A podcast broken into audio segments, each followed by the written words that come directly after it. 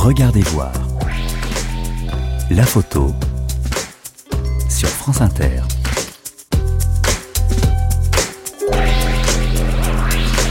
Bonjour et bienvenue dans Regardez voir, une émission de France Inter en partenariat avec le magazine Fichaille.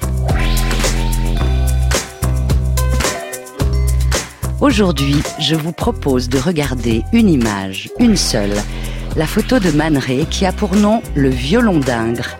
Vous allez d'abord découvrir son histoire écrite par Philippe Pateau-Sellerier. Ensuite, je recevrai Emmanuel de Lécoté, qui fut responsable du fonds photographique de la Dation Maneret au Musée national d'art moderne, centre Georges Pompidou à Paris en 1993. Pendant cinq ans, elle a étudié 15 000 négatifs, 5 000 épreuves contact et 450 tirages. Ce qui fait d'elle, docteur d'histoire de l'art, la spécialiste de ce photographe Man né en 1890, mort en 1976. Le violon d'Ingres est devenu une icône. Je vous laisse entrer dans cette photographie. Regardez voir. Brigitte Patient sur France Inter.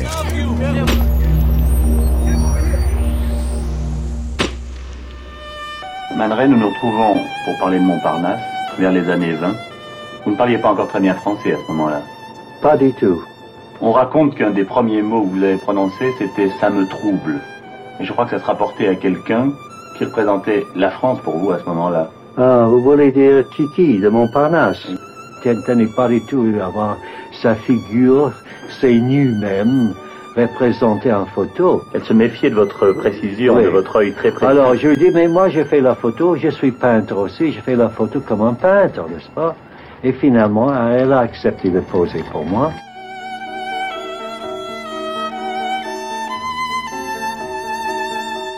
Une peau blanche se détache sur un fond gris. La jeune femme est nue, assise de dos. Sa tête enturbanée est tournée légèrement vers la gauche, pas suffisamment pour qu'on puisse identifier le modèle. Une étoffe enveloppe son bassin, laissant poindre la naissance de ses fesses. Un point sombre fait écho à deux ouvertures en forme de F de chaque côté de sa colonne vertébrale, comme les deux ouïes d'un violon disposés de part et d'autre des cordes de l'instrument.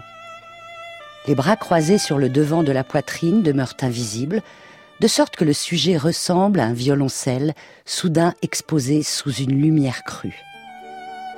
Ce tronc instrument serait-il le violon d'Ingres, titre de l'œuvre de Man Violon d'Ingres. L'expression désigne le fait d'avoir un passe-temps, de nourrir une passion en plus de son activité professionnelle. C'est parce que le peintre Jean-Dominique Ingres jouait avec assiduité du violon dès qu'il abandonnait ses pinceaux que l'expression lui fut associée. Une passion qu'il mena non sans un certain succès, puisqu'il devint deuxième violon de l'orchestre du Capitole de Toulouse. Si chacun d'entre nous a un violon d'Ingres, Man ne fait pas exception. Mais quel est son violon d'Ingres La musique? Comme semble en attester ces deux ouïes en forme de F qu'il a dessinées à l'encre de Chine sur le tirage? Ou bien l'amour? La passion amoureuse La femme Ou bien encore, est-ce le son de ce corps aussi plaisamment loquace qu'une table d'harmonie qui ferait vibrer Manré? Manré, l'homme rayon, bien curieux surnom. J'ai deux motifs quand je travaille, deux poursuites. Je poursuis la liberté et je poursuis le plaisir. Man a 34 ans quand il prend cette image en 1924. Il vit à Paris depuis trois ans. Originaire de Philadelphie, de son vrai nom Emmanuel Rudnitsky, Man a étudié à New York au Centre Ferrer, un lieu d'enseignement libertaire et avant-gardiste qui aiguise son regard loin des conventions sociales. Man s'essaie dans un premier temps à la peinture, perméable à toutes ces expériences plastiques qu'il tente de reproduire avec plus ou moins de succès. Après quelques toiles de facture post-impressionnistes, Man est littéralement happé par ce qu'il voit à l'Armory Show, une exposition très avant-gardiste organisée en 1913 à New York. Il découvre les toiles du dadaïste Picabia, mais il retiendra principalement Le nu descendant un escalier, une œuvre de 1912 signée d'un nom qu'il ne connaît pas encore, Marcel Duchamp. Duchamp s'est inspiré des chronophotographies d'Étienne Jules Marais, touche à tout de génie, ayant mis au point une technique qui décompose le mouvement grâce à des prises de vue à intervalles réguliers sur une même plaque sensible. Cette œuvre fascine Man car loin des représentations statiques qu'impose alors le cubisme, elle montre pour la première fois le mouvement. Le nu descendant un escalier conjugue sur une toile peinture, photo et cinéma, trois disciplines que Man s'approprie peu à peu. Ces fulgurantes intuitions artistiques, il les mènera sous l'égide de ses deux mentors, Alfred Stieglitz, photographe américain, chantre du pictorialisme, mouvement qui considère la photographie comme une pratique artistique plus qu'un enregistrement, et Marcel Duchamp, figure phare du dadaïsme, une manifestation radicale de la vie à travers une poétique de l'insurrection, résumait l'historien de l'art Marc Dachy. Après quelques expériences artistiques infructueuses, puisque Dada ne peut pas vivre à New York, Man ira vivre à Paris, les mâles chargés de toiles et d'objets dadaïstes. Il quitte New York en juillet 1921. J'étais peintre abstrait en 1916 en Amérique, le pionnier, si on peut dire, et j'étais bien engueulé par les critiques aussi bien que par les marchands. Une des raisons pour laquelle je fuis Amérique en 21. Je ne pouvais plus tenir. Ils ne connaissaient pas le mot dadaïsme là-bas, ils connaissaient simplement le cubisme ou le futurisme, n'est-ce pas? Alors on me traitait de cubiste, si vous voulez. Mais pour moi, c'était tout à fait autre chose. C'était le vrai dadaïsme une évolution de la peinture que je pratiquais dix ans avant. Et j'ai voulu rompre avec ça parce que j'ai horreur de travailler d'abord vers un bon travail. Ce qui m'intéresse, c'est des idées, des idées. Et comme ça, j'arrive à faire une chose qui pour moi est complètement satisfaisante, créative. Le plaisir, c'est un des signes du surréalisme d'ailleurs, n'est-ce pas? Immédiatement adopté par les leaders du mouvement dadaïste parisien, Duchamp, Picabia, Zara, Soupeau, Man va vite s'intégrer au groupe, à tel point que ses peintures sont exposées dans la galerie 6 appartenant à Philippe Soupeau pour lancer, fin 1921, la saison Dada. Mais l'exposition est un échec. Man ne vend pas un seul tableau. En revanche, on lui commande des reproductions photographiques de tableaux. Au sein du groupe Dada, il est l'un des rares à s'intéresser à la photographie. Il prend donc en photo ses amis dadaïstes, Chadourne, Chachourne, Rigaud, Ribemont d'Essaignes, Picabia, puis bientôt toutes les personnalités anglo-saxonnes vivant à Paris, comme James Joyce qui s'apprête à publier Ulysse. Suivent Cocteau, le couturier poiré et ses modèles, Radiguet, Léger, Picasso, Braque, Gris, Matisse, Bérénice Abbott, bref, le tout Paris des lettres et des arts. Les commandes affluent, Man doit se professionnaliser. Il transforme sa chambre d'hôtel en studio. Et le voilà bientôt qui déménage dans le 14e arrondissement, dans ce magnifique immeuble du 31 bis rue Campagne Première, à deux pas de Montparnasse, dans ce Paris de l'après-guerre où se ruent les artistes du monde entier.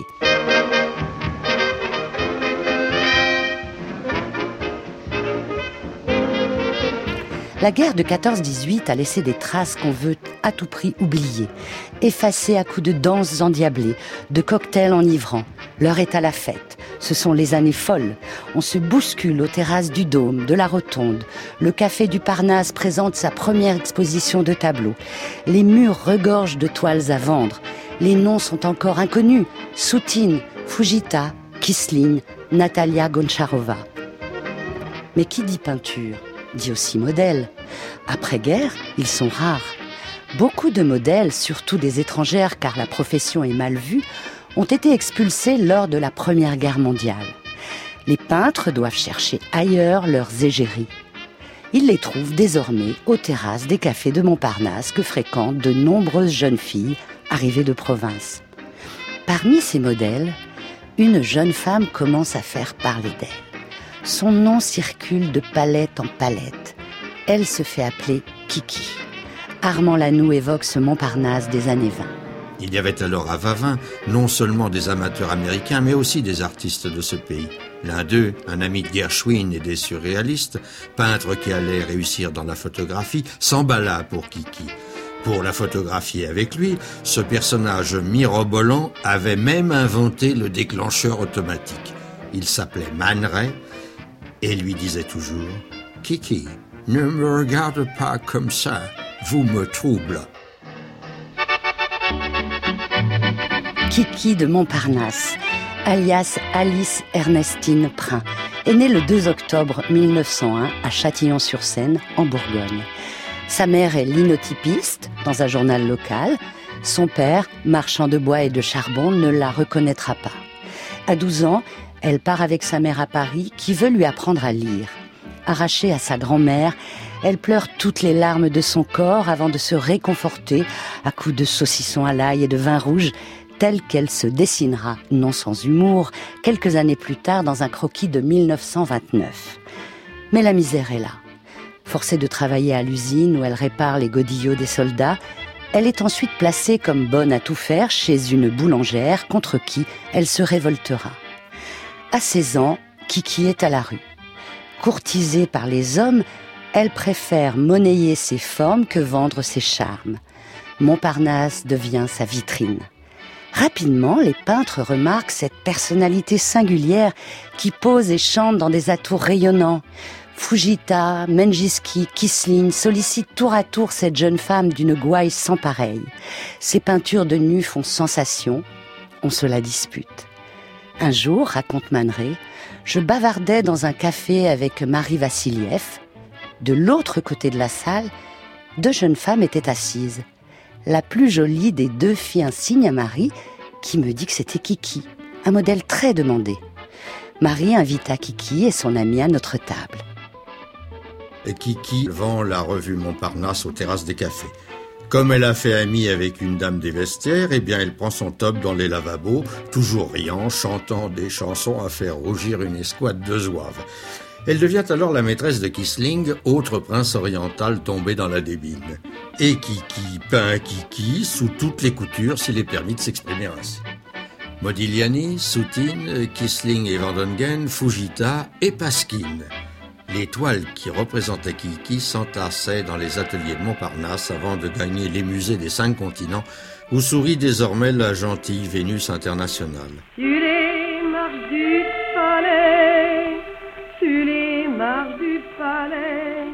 Il y a une si tant belle fille, non là, il y a une si tant belle fille. Elle a tant d'amoureux, elle a tant d'amoureux, qu'elle ne sait lequel prendre, non là, qu'elle ne sait lequel prendre. C'est un petit cordonnier c'est un petit cordonnier eut la préférence, non là, qui eut la préférence.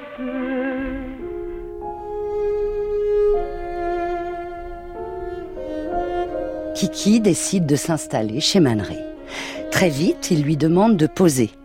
Elle hésite, ne voulant pas montrer sa tare physique, l'absence de poils pubiens un complexe qu'elle dissimule à coups de crayon noir avant chaque séance. Manré insiste. Pour lui, la chambre noire n'est pas un simple enregistrement du réel. Comme tout bon dadaïste, Manré préfère donner libre cours à son imaginaire et créer ses propres images. La photographie doit devenir un moyen d'expression des plus poétiques, subvertissant cette réalité qui condamne la chose à sa nature. Sa première création ne s'appelle-t-elle pas le cadeau? Un fer à repasser avec des clous de tapissier collés sur la semelle. Une idée inspirée par le compositeur Eric Satie lors de son exposition de peinture à la librairie 6. Man cherche et bientôt invente ses premières rayographies. Des objets ou des formes construites par moi-même captent des lumières braquées sur du papier sensible. Chaque œuvre est un original, explique-t-il dans sa correspondance. Cette photographie sans regard réjouit celui qui se fait appeler photographe comme quelqu'un qui a fait une faute, pour tous les mauvais coups et les blagues de potage qu'il imagine avec du papier sensible, des objets et de la lumière. Man est plus sérieux qu'il y paraît. Il travaille, observe, note l'ouverture du diaphragme, les temps de pause, compare les épreuves.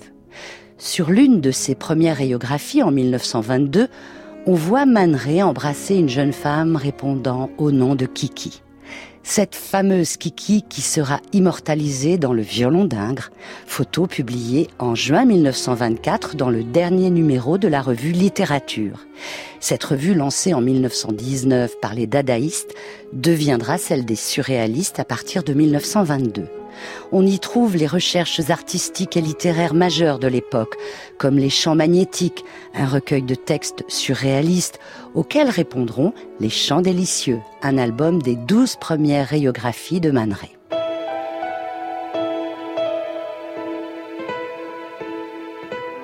Dans ce dérèglement des sens propices à l'imaginaire, cette image du violon d'Ingres questionne peut-être plus que les autres car cette jeune femme au dos nu, à la tête légèrement tournée dans ses atours orientaux, Man est allé la chercher dans l'œuvre de Jean-Dominique Ingres, un peintre dont les concepts esthétiques et bourgeois sont a priori à des années-lumière des rayographies de Man Quoi de plus opposé entre cet élevage de poussière signé par Man et Marcel Duchamp, une photo de poussière ménagère, et ce portrait de Napoléon Ier, exécuté en 1806 par Ingres, où l'empereur trône dans son manteau de velours pourpre, parsemé d'abeilles d'or et doublé d'hermine, avec le souci du détail et de la pompe.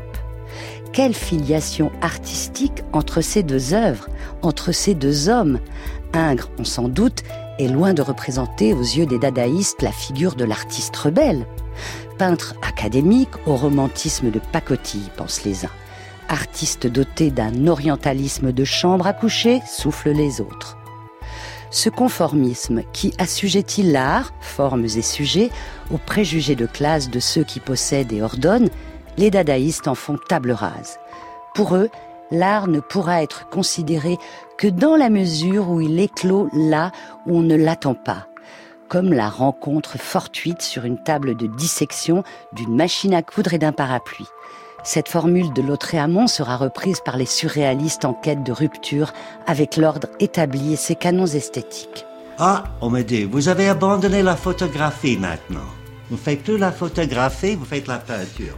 Je dis, mais non, je n'ai pas abandonné la photographie. Je le fais depuis 35 ans et j'ai fait la peinture depuis 35 ans. Moi, je suis un homme qui mène une vie double. Et je ne vois pas de conflit entre les deux. Pour moi, en plus, la photographie est un moyen d'expression moderne, comme la litho, comme le dessin pratiqué par les anciennes.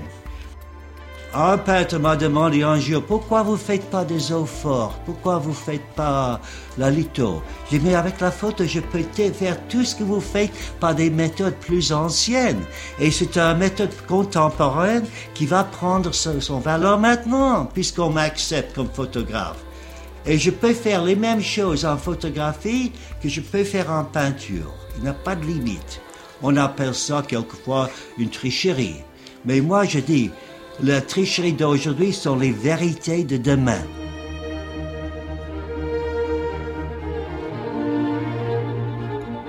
Alors toujours cette question. Pourquoi Man a-t-il fait poser Kiki en s'inspirant des peintures de ce notable raisonnable, ce fameux père Ingres, comme le surnommait André Breton dans L'Art magique. Ingres qui déclarait à ses élèves consternés que jamais ses portraits n'égaleraient la photographie, alors à peine naissante. La revue Littérature, où Man publia Le violon d'Ingres, voulait-elle se moquer de ce peintre bourgeois à la facture prévisible qui louait la photographie pour sa capacité à reproduire le réel, encore en noir et blanc à l'époque? Pas sûr.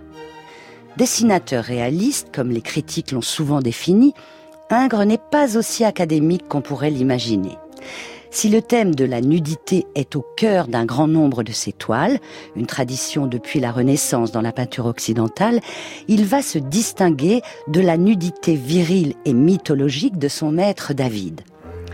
Chez Ingres, le nu n'est plus occidental, masculin, puissant et moralisant, mais plutôt oriental, féminin, sensuel, voluptueux, exotique, troublant. Si l'anatomie reflète chez David le corps social et politique, les lignes morphologiques sinueuses et infinies nous plongent chez son élève dans les rêveries intimes qui hantent la femme. Une femme qui se dénude à mesure qu'elle se dérobe à notre regard, un sujet éminemment surréaliste.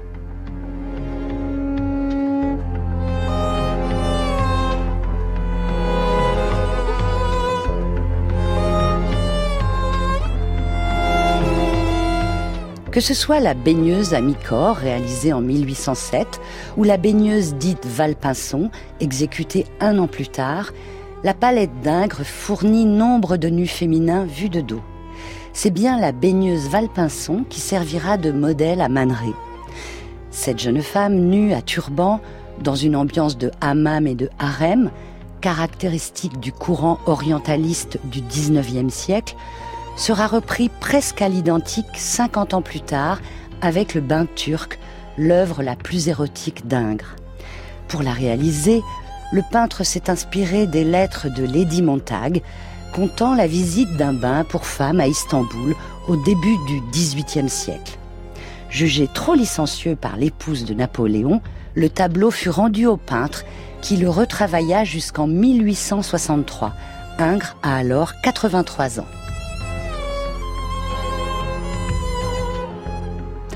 Approchons-nous de la toile. Rutilant comme une pierre sertie dans un écrin de lignes féminines, ce dos nu qui surgit au premier plan se livre au regard dans une débauche de corps alanguis. Les poses lascives donnent à la composition l'allure d'un gynécée gouverné par le désir saphique. Ingres n'est donc pas si académique. Le peintre a ses fantasmes, d'autres violons d'Ingres qu'il va représenter avec obstination durant près de 50 ans. Ce sera la femme, et non cette femme. Le modèle étant vu de dos empêche toute personnalisation en faisant fi des conventions sociales. Si l'on observe la Grande Odalisque, l'une de ses plus célèbres toiles peintes en 1814, on remarque que l'artiste a pris quelques libertés avec l'anatomie du corps féminin. La jeune femme en turbané est allongée sur un divan, de dos, en appui sur son bras gauche. Un œil, à l'expression indéfinie, nous fixe avec insistance, tandis que son sein au galbe érotique se livre à notre regard. Dans cette composition, Ingres n'a pas hésité à ajouter trois vertèbres, affirment les anatomistes, à son modèle pour obtenir une ligne de rein inspirant les rêves les plus fous. La femme n'est plus vue et observée, mais idéalisée par l'imaginaire de l'homme au mépris des proportions qui définissent alors les canons de l'époque et toute vérité anatomique. Cette prise de position sera sévèrement décriée par ses pairs lors de sa présentation au salon officiel de 1819. Quant au bain turc, occulté durant des années parce que trop lascif, il ne sera exposé au public qu'en 1905 lors de la rétrospective dédiée à Ingres au salon d'automne cette peinture allait frapper l'esprit des peintres les plus innovants de l'époque, comme Matisse ou Picasso qui s'inspirera du bain turc pour composer deux ans plus tard ses révolutionnaires Demoiselles d'Avignon.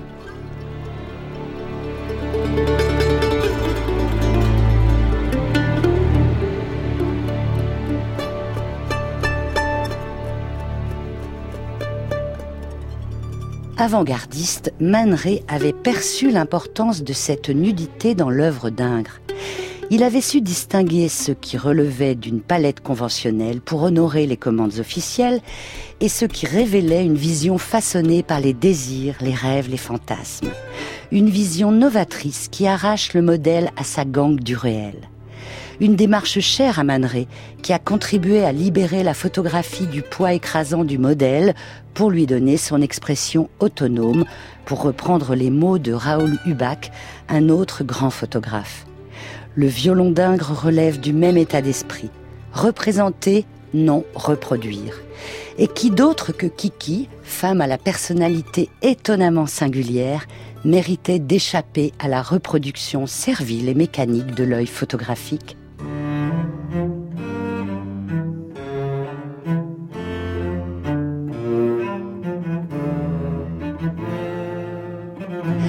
La femme, mystère irréductible à son image, occupe une place cruciale dans le mouvement surréaliste. Ce n'est pas un hasard si cette photo est publiée en 1924, année qui voit la revue dadaïste passer sous la coupe du surréalisme dont Man sera la sentinelle visuelle. La révolution surréaliste, revue qui succédera à Littérature cette année-là, ne publiera presque que des photos de Man La femme et le rêve sont intimement liés à l'imaginaire du mouvement comme en témoigne ce célèbre photomontage composé de portraits du surréaliste aux paupières closes. 16 photomatons disposés autour d'une peinture de René Magritte représentant une femme nue cernée par cette phrase ⁇ Je ne vois pas là, caché dans la forêt ⁇ le mot absent étant remplacé par l'image de la femme nue. La femme cachée dans la forêt, la forêt, le sexe avec lequel la femme se fond entièrement dans l'imaginaire surréaliste et dans celui de Man C'est Kiki qui prend toute la place. Une femme étonnante, n'est-ce pas, Yuki Desnos Elle était étonnante, oui. Euh, c'est une grande fille brune qui riait tout le temps, d'origine bourguignonne. Elle roulait un peu les airs, elle parlait, tenez, elle avait l'accent de Colette, à peu près. Et alors, elle avait de très belles dents blanches, éclatantes. Elle chantait admirablement elle était presque illettrée, c'est dommage. Sinon, elle aurait pu écrire. La façon qu'elle avait de raconter les choses décelait son talent. Hein. D'ailleurs, Kiki est la seule qui n'ait jamais réussi à devenir vraiment riche. C'est assez drôle. Elle n'aimait pas beaucoup l'argent. Il lui en fallait, mais c'est tout. Et hum, alors, elle a commencé à venir à Montparnasse, et c'est là qu'elle s'est mise à poser. Mais elle posait pour des peintres qui n'avaient pas un rond. alors, ça ne lui donnait pas d'argent non plus. Alors elle couchait sous les ponts, elle couchait, elle faisait sa toilette dans les lavabos de, la rotonde, où elle était très bien avec la dame des lavabos. Alors elle arrivait le matin, alors qu'il n'y avait pas de clients, et elle prenait son tub dans les water de la rotonde. Kiki de Montparnasse, instrument de plaisir, muse, violon d'ingre pour Maneret Probablement. En tout cas, cette photo est une belle table d'harmonie de chair et d'os pour cet amour fou qui consume un temps Manet et Kiki de Montparnasse. Amour fou, c'est aussi le titre du livre d'André Breton en 1937 où l'on retrouve de nombreuses photos de Manet. Pourtant, le violon d'Ingres n'y figure pas. Cette photographie qu'affectionnait particulièrement Breton faisait partie de sa collection privée. Peut-être jugea-t-il que cette idéalisation de la femme en étroite filiation avec l'imaginaire d'Ingres laissait trop entrevoir la représentation d'une femme passive, docile et dépendante. En un mot, soumise au seul désir de l'homme, manipulée comme un violoncelle entre ses jambes. La beauté sera convulsive ou ne sera pas, avait pourtant déclaré André Breton dans Najda, son premier livre dont l'héroïne est aussi imprévisible qu'une herbe folle. La belle peinture m'intéresse pas du tout. Depuis les siècles, à tous les tournants, il a des peintures magnifiques. On ne peut pas faire mieux que les anciennes. La seule chose qu'on peut faire, c'est quelque chose de différent. C'est ça qui donne notre valeur. Si c'est bien ou mal, ça c'est encore à des critiques à décider, comme ils le font toujours, n'est-ce pas? Et ce que l'avenir va dire, ça je m'en fous complètement.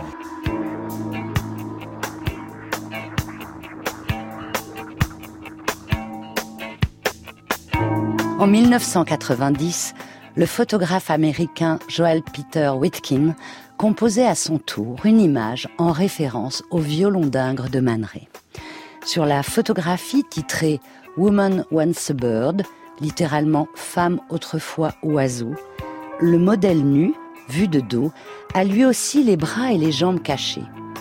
Sa tête est cette fois rasée et sa taille étranglée par un corset métallique. Les ouïes du violoncelle, remplacées par de larges cicatrices sur son dos, laissent imaginer les ailes arrachées d'un ange déchu.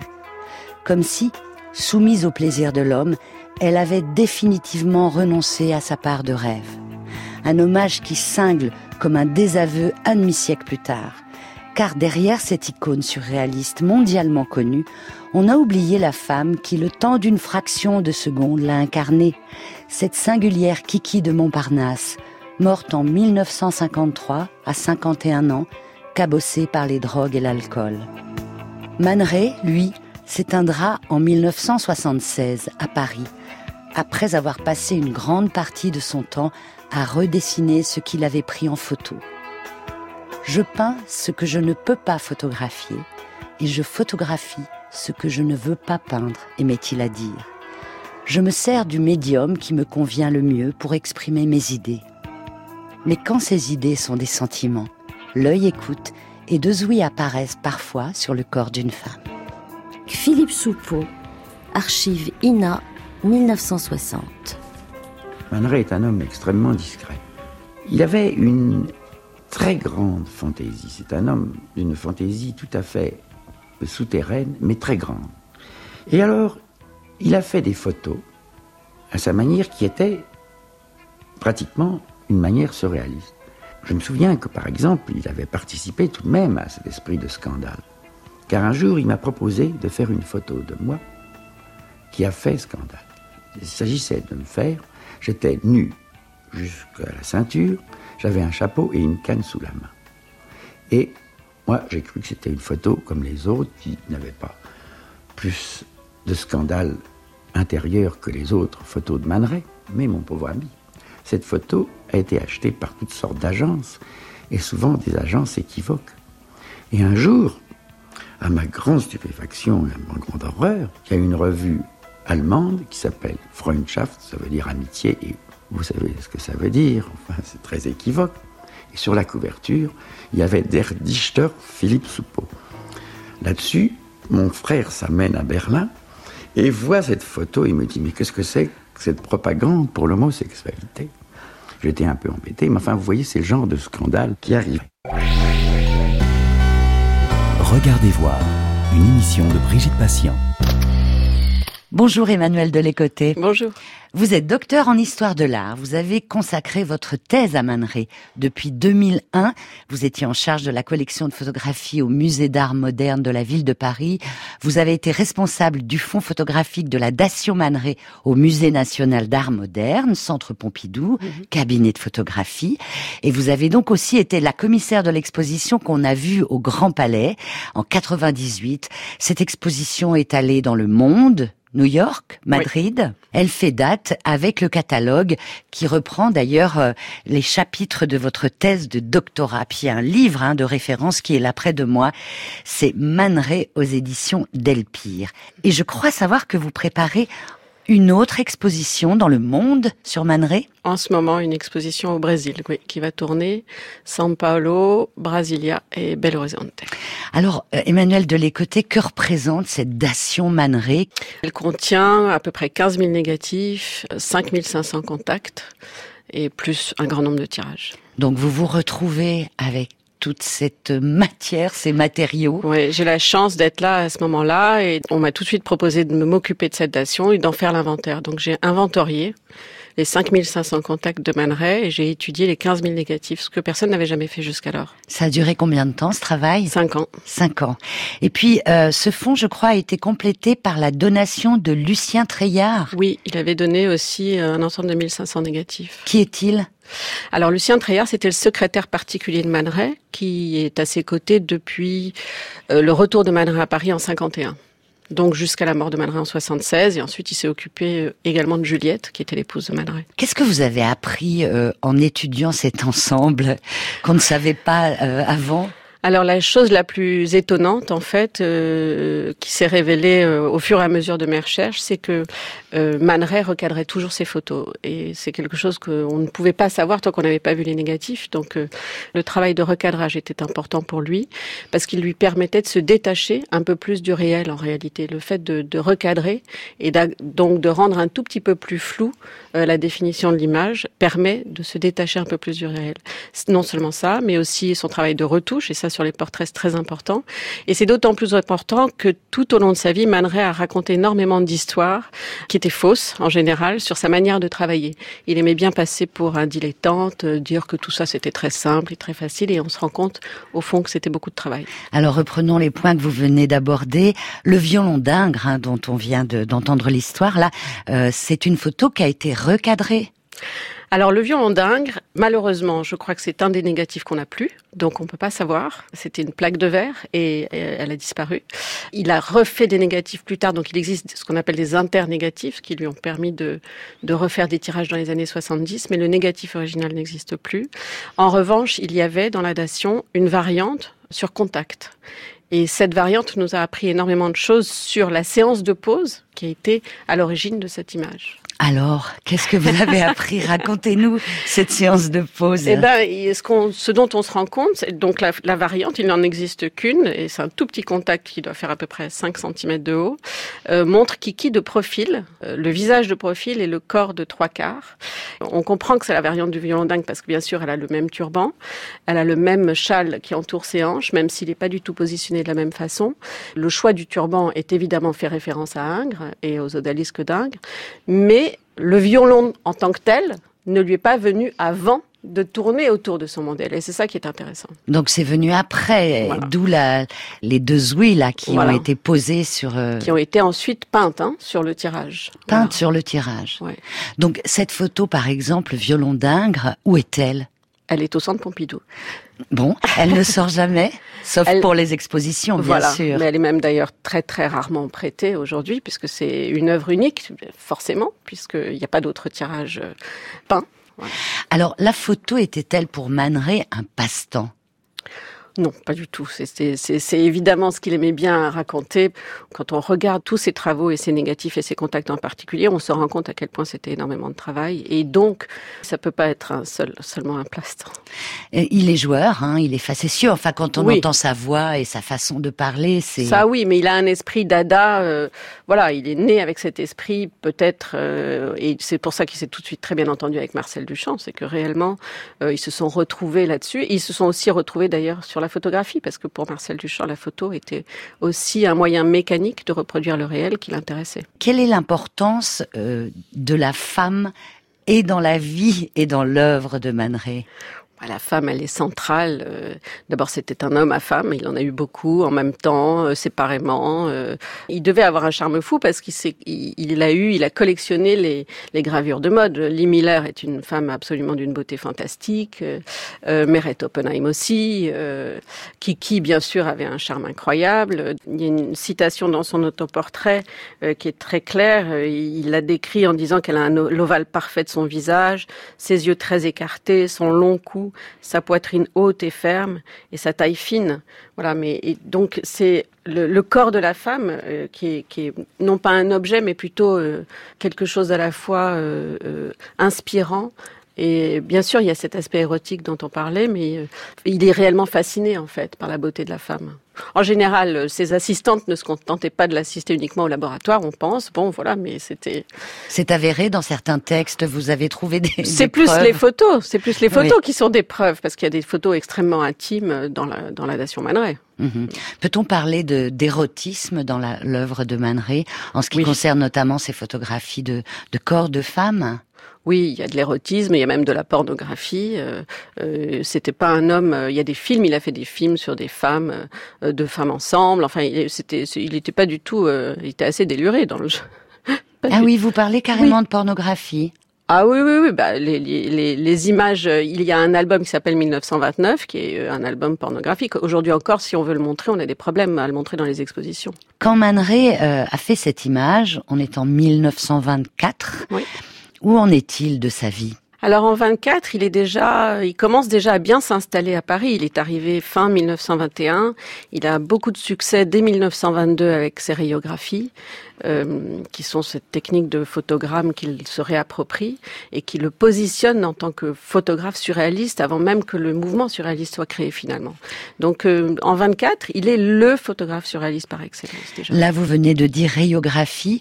On fait un petit point sur le nom Man Ray ah, on peut faire un petit point sur le nom Man qui est, un, qui est une réduction, une abréviation de son nom euh, complet, qui est Emmanuel Radnitsky. Mhm. Et donc, évidemment, tout de suite, c'était une façon pour lui de, de devenir l'homme rayon hein, qu'il souhaitait être. Et c'est quand on dit euh, que pour lui la photographie est un passe-temps, je pense que c'est pas du tout le cas. C'était au contraire euh, l'aspect de la lumière euh, dans la photographie est fondamental dans son travail. Bien sûr.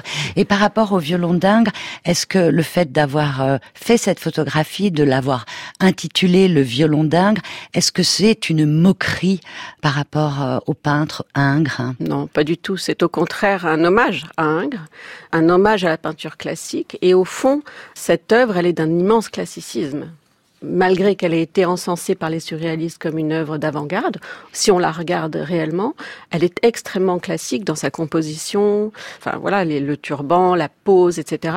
À part les deux ouïes qu'il a peintes sur le dos du modèle, au fond, l'image en tant que telle est extrêmement classique. C'est vraiment mhm. un hommage à Ingres. Y a-t-il des photos qui, pour vous, sont incontournables dans les icônes de Man pour vous personnellement, Emmanuel Delécoté Oui, déjà les larmes, on a cité noir et blanche, qui sont bien sûr euh, euh, fondamentales. Moi, je trouve que l'image érotique voilée est une des images euh, emblématiques aussi de Man parce qu'elle elle, donc elle représente Meret Oppenheim nue dans une imprimerie avec de l'encre sur le corps en partie. Et c'est une c'est une image là pour le coup pas du tout classique, extrêmement pas fantasmagorique, mais il y a quelque chose de évidemment surréaliste, euh, profondément surréaliste dans cette image, qui est extrêmement construite aussi. Je suis encore dans l'atelier là. Où était-il cet atelier dans Paris? Rue Férou, près de la place Saint-Sulpice. Mhm. Et donc euh, il a été vidé? Comment ça s'est passé à sa mort? Il a été entièrement vidé euh, à la mort de Juliette. Elle, elle, a vécu là, je crois également. Donc ça a été vidé dans les années 90. je crois qu'il a été question à un moment donné que ça soit transformé en petit musée, que ça soit, mais ça n'a jamais été possible. C'était, je, pense que c'était un réel cafarnaum aussi, donc euh, c'était compliqué de. Si on parlait des prix, là, je, je pensais à l'achat d'une photographie. Alors, comment ça se passe pour les œuvres de Man Je voyais qu'en 2017, le 9 novembre, Christie's a adjugé 2,7 millions d'euros noir et blanche. Oui, noir et blanche, oui. C'était un très très beau tirage de 1927, d'ailleurs qui n'était pas daté 1927 à la vente, mais c'est, je peux confirmer que c'est un tirage de 1927 parce que le papier est très spécifique à l'année, à cette année-là. Ah bon? Euh, C'est un papier, oui, c'était un papier, euh, c'est un magnifique papier assez épais, comme un papier dessin, un peu, un peu granulé. Et c'est un papier qu'il a utilisé que en 1927. Donc euh, bon, mais donc c'était évidemment là c'est un record, mais c'est une image euh, formidable euh, et c'était un, très très beau tirage. Donc voilà, ça a atteint des records assez rapidement. Mais vous êtes aussi bien sûr expert. Par exemple, vous avez été expert dans une histoire de faux manerets. Oui, j'ai été expert dans une histoire de faux manerais en 99. Qu'est-ce que c'est que cette histoire? Ah bah il y en a beaucoup des histoires de faux manerais. Il y en a eu énormément malheureusement. Bien sûr, comme toute œuvre d'art, comme tout artiste qui commence à faire de l'argent, comme on dit, bah, ça entraîne les faux. Alors la photographie c'est encore plus facile d'une certaine manière. Il y a eu énormément d'histoires de faux qui ont circulé sur Man euh, parce qu'il y a eu probablement beaucoup d'internégatifs et que les internégatifs ont été récupérés, les gens ont retiré. Il y a eu cette fameuse affaire Bockelberg, ça c'était l'année où on a fait l'exposition 98 au Grand Palais. Et là, euh, je me souviens très bien qu'on avait, euh, on m'avait montré sur Ecta les photographies. Le collectionneur me les avait montrées sur Ecta. Et j'ai pas compris tout de suite ce que je regardais. Je me suis dit, c'est quand même très, très étrange. Je comprends pas pourquoi. Il y a quelque chose qui ne va pas. Et en réalité, j'ai compris ensuite qu'il était en train de me montrer des photographies de tirage qui étaient les négatifs plein cadre. Or ça, évidemment, c'était impossible. Man n'aurait jamais tiré ça. Voilà mhm. l'erreur des faussaires, en l'occurrence.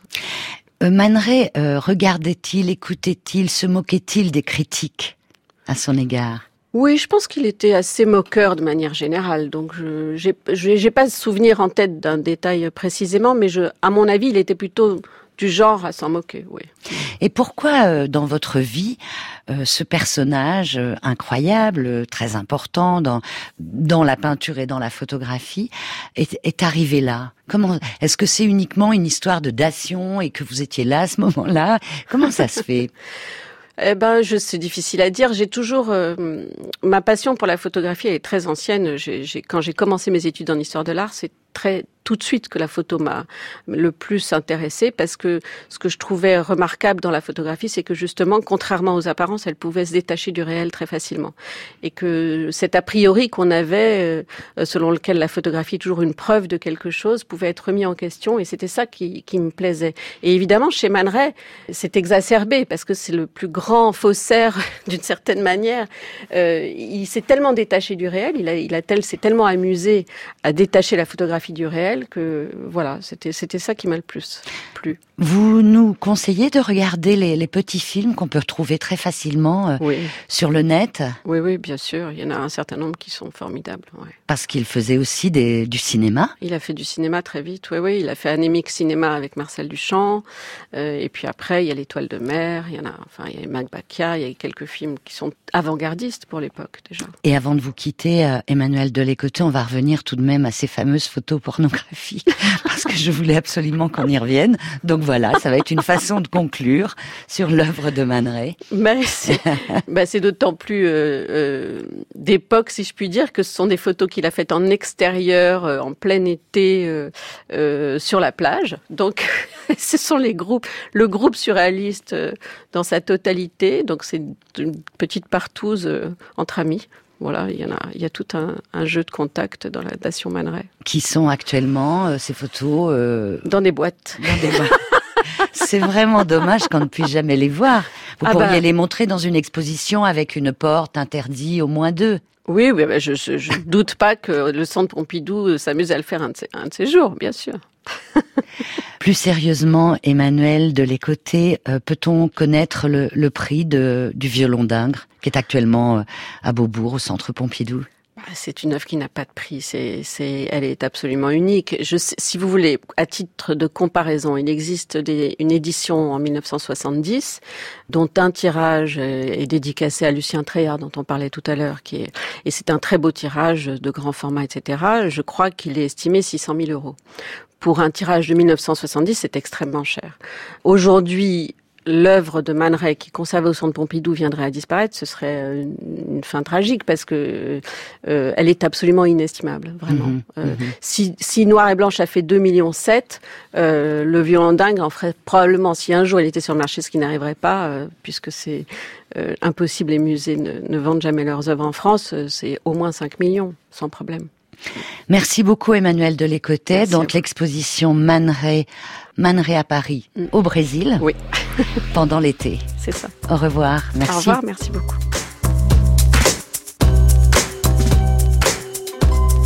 C'était Regardez voir, une émission de France Inter en partenariat avec le magazine Fichaille. Le violon d'Ingres de Banneré est une histoire écrite par Philippe Pateau-Sellerier, à la technique Guillaume Roux, réalisation Marco Mutel, attaché de production Thomas Lehété. Vous pouvez aller sur la page Regardez voir avec franceinter.fr pour toute information complémentaire.